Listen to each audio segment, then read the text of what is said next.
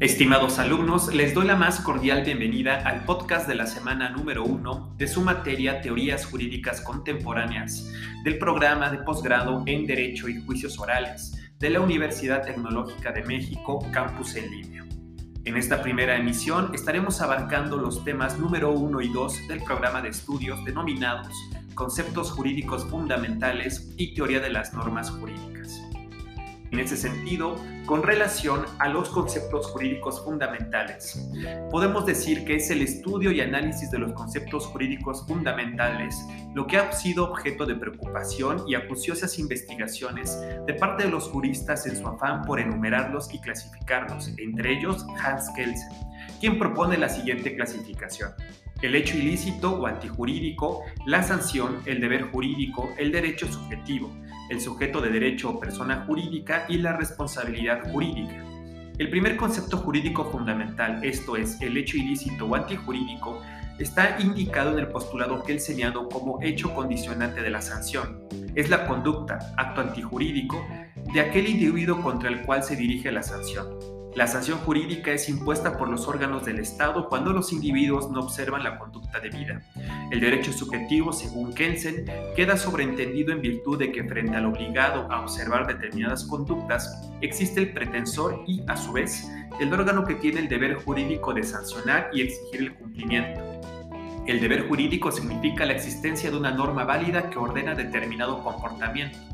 Para Kelsen, la existencia de un deber jurídico consiste en la validez de una norma de derecho que hace depender una sanción de la conducta contraria a aquella que forma el deber jurídico. Es simplemente la norma de derecho en su relación con el individuo a cuya conducta la misma norma enlaza la sanción. Es la obligación de obedecer la norma del derecho.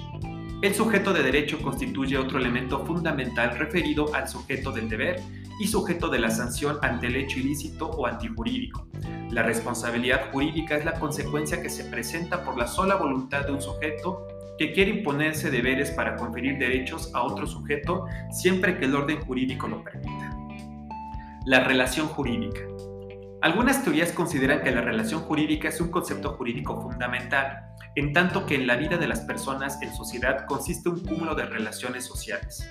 Aquí conviene advertir que no todas las relaciones sociales son relaciones jurídicas. Sin embargo, cada vez más relaciones sociales son relaciones jurídicas porque se encuentran previstas y están reguladas en las normas jurídicas. Por ejemplo, son relaciones jurídicas las que existen entre comprador y vendedor, la que hay entre arrendador y arrendatario, entre patrono y trabajador, etc.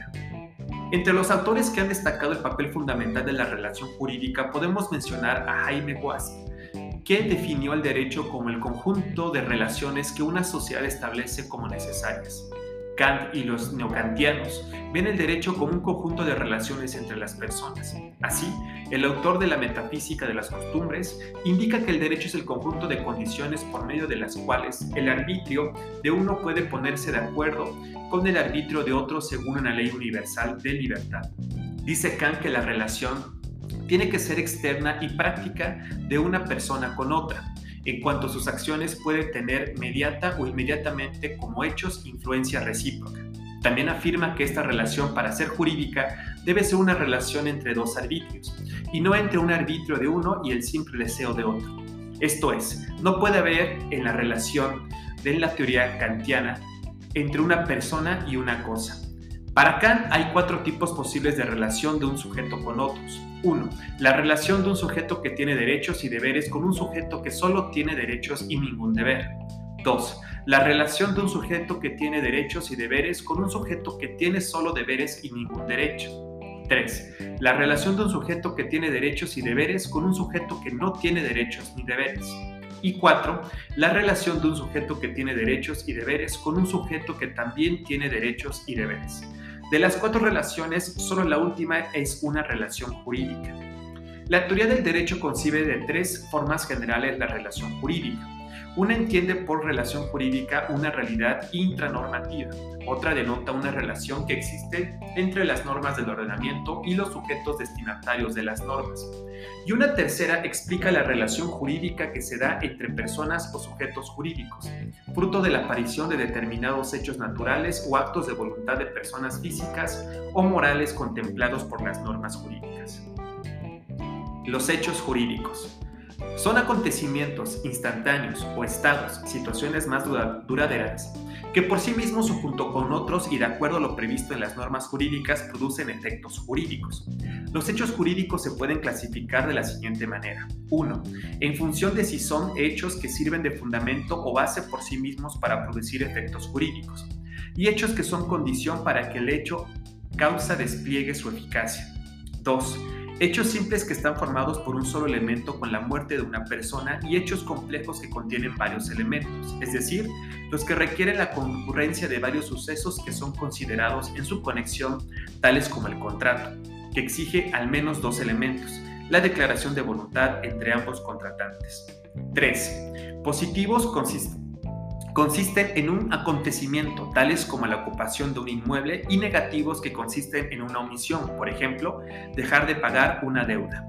4. Hechos jurídicos constitutivos, modificativos o extintivos, según constituyan, modifiquen o extingan efectos jurídicos. Y 5. Hechos naturales y voluntarios. Los primeros son técnicamente hechos jurídicos y los segundos actos jurídicos.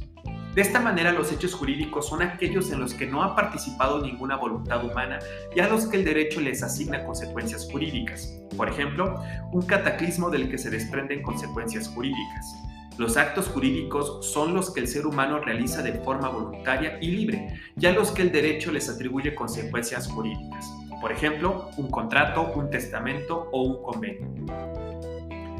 Acto y negocio jurídico. Ya dijimos que el acto jurídico implica la participación libre de la voluntad humana en acontecimientos a los que el derecho atribuye consecuencias jurídicas. Esos actos son muy variados e implican, entre otros, firmar una solicitud de cualquier trámite administrativo, conducir un automóvil, rentar un departamento, otorgar un testamento o contraer matrimonio. Los anteriores son actos tienen en común ser producto de la voluntad de las personas y del producir efectos jurídicos.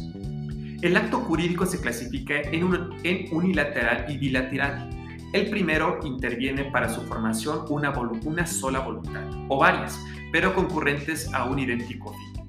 El bilateral requiere para su formación la concurrencia de dos o más voluntades que buscan efectos jurídicos diversos entre sí. El acto bilateral a su vez se subdivide en contrato y convenio. El contrato es el acuerdo entre dos o más voluntades para crear o transferir derechos y obligaciones. El convenio es el acuerdo de dos o más voluntades para modificar, extinguir o conservar derechos y obligaciones. Existe un tipo de acto jurídico que la doctrina denomina negocio jurídico, el cual es un tipo de acto jurídico que tiene a la consecución de un fin práctico, en donde la voluntad humana lo busca y lo pretende, y el derecho le atribuye consecuencias jurídicas. El negocio jurídico es muy importante porque es el fundamento del contrato y del testamento y está garantizado por el principio de la autonomía de la voluntad. En el derecho existen también actos jurídicos no negociables, que son aquellos en donde la gente no busca o pretende la consecuencia jurídica. Esta se genera porque las normas la establecen. Entre los ejemplos de actos no negociables podemos mencionar el descubrimiento de un tesoro o la ocupación de una cosa que no tiene dueño. Capacidad jurídica y competencia es la actitud para ser sujeto, activo o pasivo de derechos y obligaciones. La capacidad puede ser de goce o de ejercicio. La primera implica una mera tenencia de derechos y obligaciones sin posibilidad de ser ejercitados por la persona. Así los menores de edad y los incapaces tienen capacidad de goce pero no de ejercicio. La capacidad de ejercicio entraña que se tienen los derechos y las obligaciones y que además se pueden ejercitar directamente por las personas. Un acto jurídico realizado por un incapaz está sujeto a nulidad. La competencia se parece a la capacidad porque los dos son o entrañan autorizaciones para dictar normas. La diferencia está en que la capacidad se refiere a una facultad dirigida a autoobligarnos. La capacidad civil se desenvuelve en el ámbito privado y corresponde a las personas. En cambio, la competencia consiste en una facultad para obligar a otras personas. Se manifiesta en el derecho público y corresponde a las autoridades.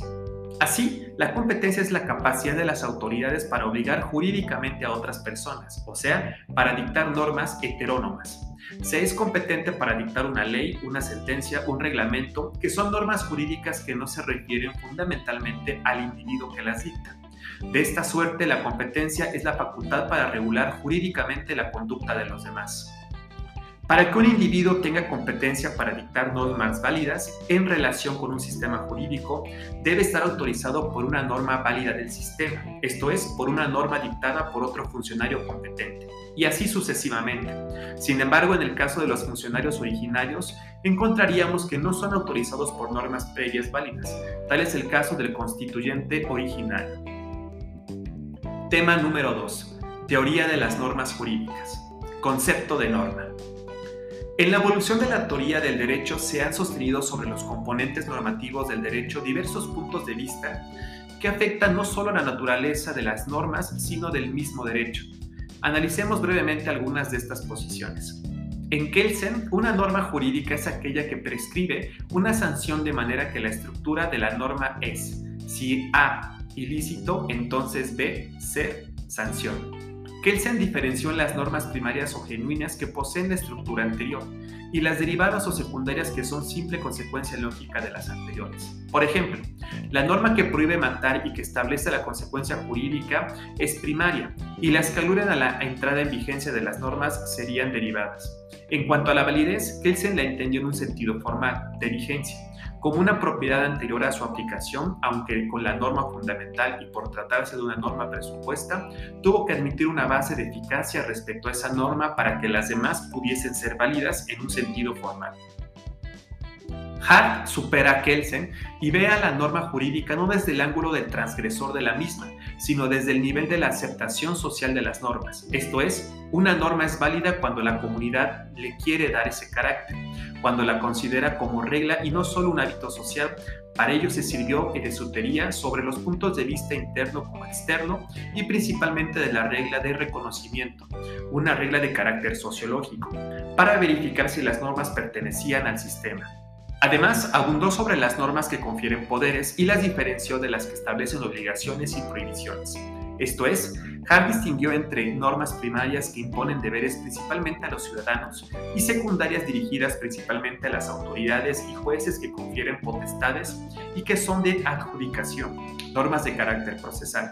De cambio, para permitir la transformación de un sistema jurídico y de reconocimiento, para determinar la validez de las normas, esto es, conocer si forma o no parte de un sistema jurídico. Alchorron y Bulgin analizaron la norma individual desde la complejidad de un sistema jurídico.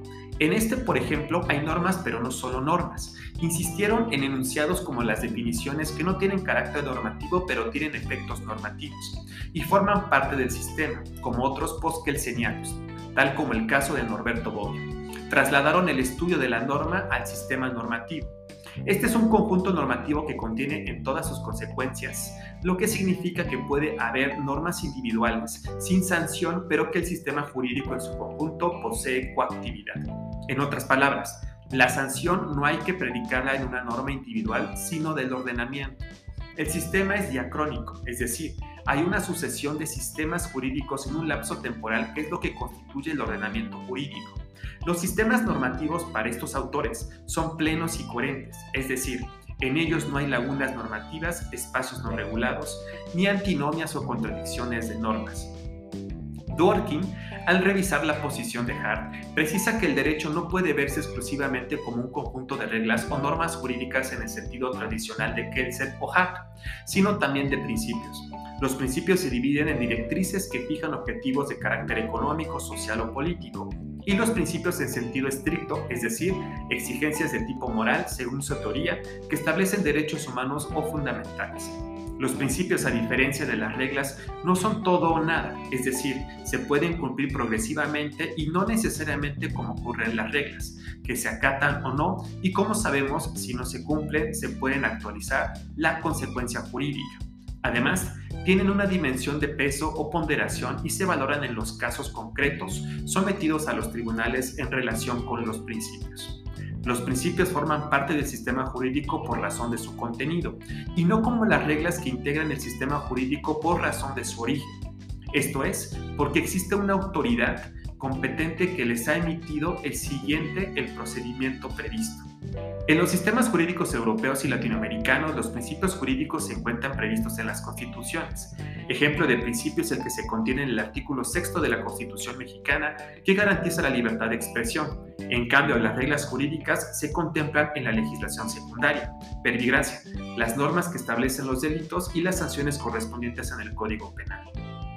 Las normas también han sido vistas por RAS como razones para la acción, Previamente, Ras distingue entre las razones teóricas que son razones para crear en algo derivado de leyes naturales. Por ejemplo, si dejo suspendido un cuerpo en el espacio, es muy probable que debido a la fuerza de gravedad caiga. Frente a esas razones teóricas hay razones prácticas, razones para actuar, verbigracia. Mi propósito de titularme me compele a asistir todos los días a la universidad, ser un buen estudiante y pasar los exámenes. Estas razones resultan ser una combinación de deseos, mi propósito de titularme y creencias, conocimientos previos sobre la manera en que legalmente se obtienen los títulos en la universidad.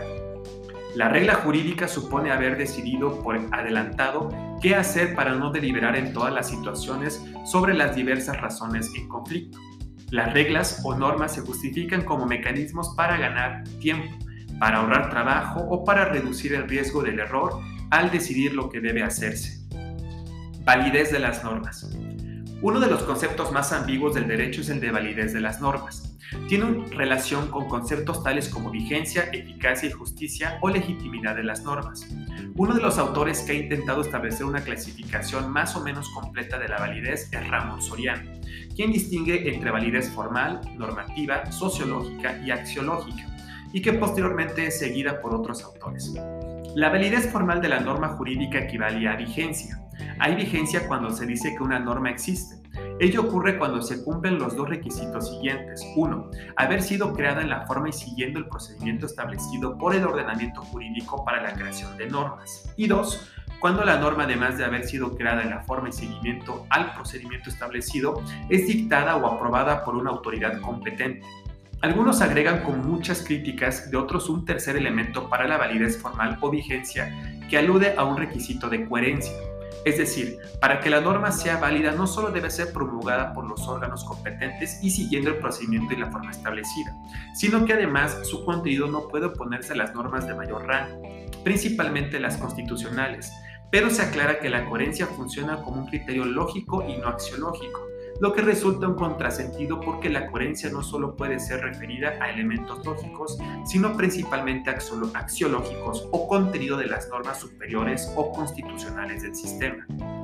El segundo significado de validez es el de validez normativa, en el cual se entenderá la validez como fuerza obligatoria de la norma, en este sentido, la fuerza obligatoria no tiene que ver con su racionalidad, justicia o bondad, sino que su fuerza obligatoria deviene de su existencia dentro de un determinado sistema jurídico. De tal suerte que si la norma es creada y reconocida por las autoridades competentes como pertenencia al sistema jurídico, es norma válida y como tal debe ser aplicada por los órganos del Estado.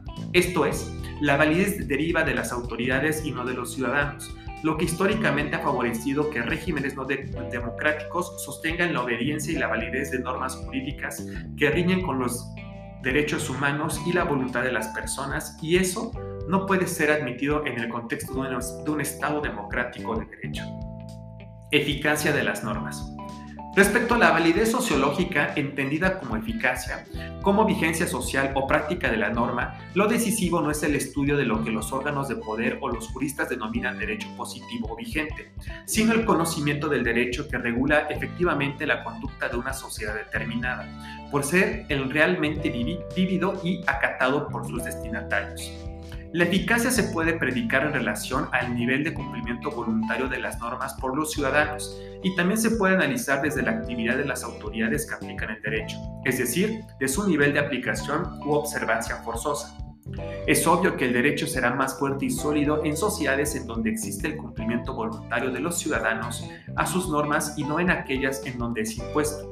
También debe tenerse en cuenta que una validez puramente fáctica representa una zona intermedia que no permitiría ni el cumplimiento total de las normas, la confusión con las leyes de la naturaleza, ni su incumplimiento absoluto, la inexistencia de positividad del derecho. Finalmente, hay quienes sostienen una validez desde el, desde el plano axiológico, en donde la validez tiene dada por los contenidos de las normas, pero no los contenidos jurídicos de las normas constitucionales, sino externos al orden jurídico relacionados con el nivel de justicia, solidaridad, libertad o igualdad que una norma o conjunto de norma normativo promueve. Para realizar el análisis es obvio que, es que necesitaremos un catálogo de valores externos al derecho que nos permitan evaluarlo.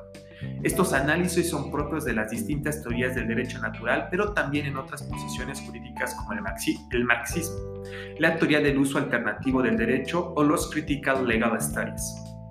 En Brasil, Miguel Riel y en México, entre otros García Maínez, han combinado los diversos sentidos de validez y así Riel ha elaborado su teoría tridimensional. El derecho no es puro hecho ni pura norma, ni puro valor. El derecho es el hecho social en la forma que le dé una norma jurídica de acuerdo con un determinado sistema de valores éticos. García Maínez ha concebido la teoría de los tres círculos en donde destaca siete diversos tipos de normas. Primero, formalmente válidas, sin eficacia y sin valor intrínseco. Segundo, intrínsecamente valiosas, dotadas de vigencia o validez formal, pero carentes de eficacia. Tercero, normas intrínsecamente válidas, pero no formalmente válidas y carentes de eficacia. Cuarto, formalmente válidas, sin valor intrínseco, pero eficaces. Quinto, normas eficaces, formal e intrínsecamente válidas. 6 normas intrínsecamente válidas, eficaces pero sin validez formal, y 7. Normas eficaces, sin vigencia formal ni validez intrínseca. Clasificación de las normas. Las clasificaciones de Norberto Bobbio. Bobbio proporciona tres clasificaciones de las normas jurídicas en donde los criterios de clasificación son 1. El nivel de generalidad y abstracción de las normas. 2. Su carácter afirmativo o negativo. Y 3. Su naturaleza categórica o hipotética. A partir de las variables de generalidad, abstracción, particularidad y concreción, elabora la primera clasificación y así distingue entre normas generales y abstractas que son las referidas a una pluralidad de sujetos normativos y que se encargan de regular diversas conductas de esos sujetos. La mayor parte de las leyes cumplen con estas condiciones, por ejemplo, las normas del Código Penal que tipifican delitos. Normas generales y concretas regulan una pluralidad de sujetos normativos, pero respecto a una conducta específica. Bobbio pone como ejemplo la ley que declara la movilización de los ciudadanos mayores de edad a las armas, alude a una pluralidad de sujetos, pero sobre una conducta específica que al darse extingue la eficacia de la norma. En México, la ley para la reforma del Estado aprobada durante febrero de 2007 pertenece a este género de normas. Normas particulares y abstractas atienden a un sujeto, pero sobre distintas conductas que le son inherentes. Ejemplo, la ley orgánica de la UNAM, que se refiere a una persona moral, pero regula distintas conductas que le conciernen. Normas particulares y concretas, regulan a un sujeto sobre una conducta específica. Los ejemplos clásicos son la sentencia y el contrato. En una segunda clasificación distingue las normas jurídicas por sus funciones deónticas. Así habla de normas afirmativas u obligaciones, normas negativas o prohibiciones y permisos positivos y negativos. La tercera clasificación menciona las normas categóricas e hipotéticas. Las categóricas establecen que una determinada acción o conducta debe ser cumplida incondicionalmente y las hipotéticas son las que establecen que una cierta conducta debe ser ejecutada si se verifica determinada condición. Las clasificaciones de García Maínez.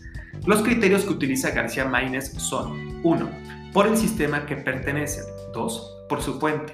3. Por su ámbito especial de validez. 4. Por su ámbito temporal de validez. 5. Por su ámbito material de validez. 6. Por su ámbito personal de validez. 7 por su jerarquía, 8 por su sanción, 9 por su cualidad, 10 por sus relaciones de complementación y 11 por sus relaciones con la voluntad de los particulares. Por el sistema al que pertenecen son nacionales, extranjeras y uniformes. Las nacionales se aplican en principio en el territorio nacional, aunque excepcionalmente pueden aplicarse en el territorio extranjero. Las extranjeras rigen en principio para un territorio no nacional aunque existen también excepciones y en determinados supuestos pueden ser aplicadas en territorio nacional.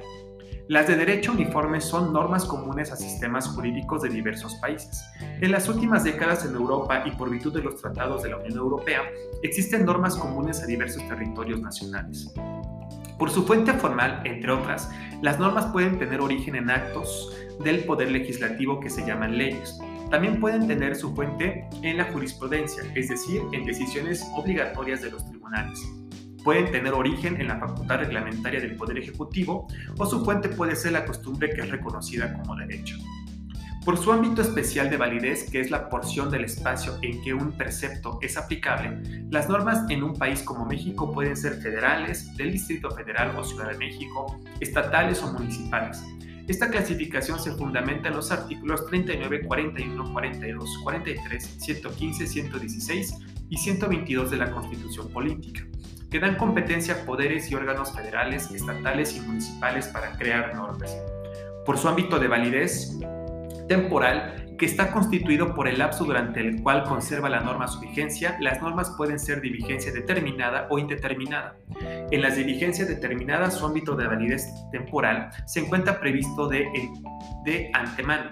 En las de vigencia indeterminada no tienen plazo de vigencia definido.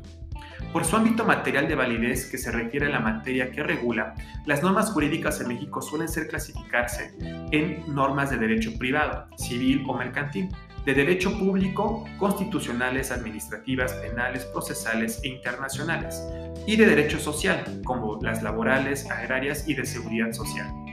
Por su ámbito personal de validez, las normas pueden ser generales y particulares. Las generales se refieren a distintos sujetos normativos, a todos los comprendidos dentro de la clase designada en la norma, tal como ocurre con las leyes o a un sujeto individualizado como en las sentencias, en donde se particulariza a los sujetos normativos. Las, particularidades pueden ser públicas o privadas. Las públicas entrañan actos de autoridad, una sentencia o un acuerdo administrativo. Las privadas derivan de actos como los convenios, contratos, testamentos, etc. Por su jerarquía, las normas pueden ser del mismo rango, relaciones de coordinación o pueden ser de distinto rango, relaciones de supra o subordinación. La teoría moderna de la jerarquía normativa se debe a Adolf Merck y a Hans Kelsen este último autor precisó que el sistema jurídico es un sistema dinámico en donde las normas de menor jerarquía son aplicación o consecuencia de las normas de mayor jerarquía. En el orden jurídico, es una larga jerarquía de preceptos, cada uno de los cuales desempeña un doble papel. En relación con los que están subordinados tiene carácter normativo. En relación con los supraordinarios son un acto de aplicación. Las únicas normas que no tienen un doble carácter son las normas base o fundamental del sistema que solo tiene carácter normativo y la norma más inferior del sistema de la que no puede derivarse otra norma y que solo constituye un acto de aplicación. Por su jerarquía, las normas en México suelen clasificarse de mayor a menor jerarquía, entre 1. Normas constitucionales, 2. Tratados internacionales y leyes generales expedidas por el Congreso, 3. Leyes federales, estatales y de la Ciudad de México, y 4. Normas municipales. Por su sanción, las normas pueden ser perfectas, leyes más que perfectas, leyes menos que perfectas y leyes imperfectas. Las leyes perfectas son aquellas cuya sanción consiste en la inexistencia o nulidad de los actos que vulneran o en la imposición de un castigo. Las leyes más que perfectas implicarían en caso de violación, además de la inexistencia o nulidad del acto o la sanción, una reparación pecuniaria.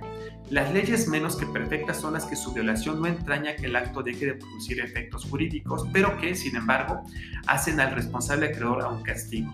Y por lo que va de las leyes imperfectas son aquellas que no están provistas de sanción. Por su cualidad, las normas se dividen en positivas, permisivas y negativas, prohibitivas. Son positivas las que permiten cierta conducta, ya sea acción u omisión, y negativas las que prohíben determinado comportamiento. Según García Maínez, las normas obligatorias son positivas y, pues, es evidente que permiten lo mismo que mandan. Por el punto de vista de sus relaciones de complementación, hay normas jurídicas que tienen por sí mismos sentido pleno, en tanto que otras poseen significación cuando se les relaciona con preceptos de primer tipo. Las plenas, según Kelsen, se llaman primarias y las derivadas se les denomina secundarias. Las secundarias son, por ejemplo, las de iniciación, duración y extinción de la vigencia de una norma. Las declarativas o explicativas, por ejemplo, las definiciones. Las permisivas, las interpretativas y las puramente sancionadoras. Por el punto de vista de su relación con la voluntad de los particulares, las normas pueden ser taxativas y dispositivas. Las taxativas son aquellas que obligan en todo caso a los particulares independientemente de su voluntad. Las dispositivas son las que pueden dejar de aplicarse por voluntad expresa de las partes a una situación jurídica concreta. Las disposiciones se dividen a su vez en interpretativas, las cuales sirven para interpretar la voluntad de las personas que han intervenido en un negocio jurídico, y supletivas, que se apliquen en ausencia de una regulación especial establecida por los contratantes. Hasta aquí el podcast de la semana número 1. Nos vemos en la siguiente emisión.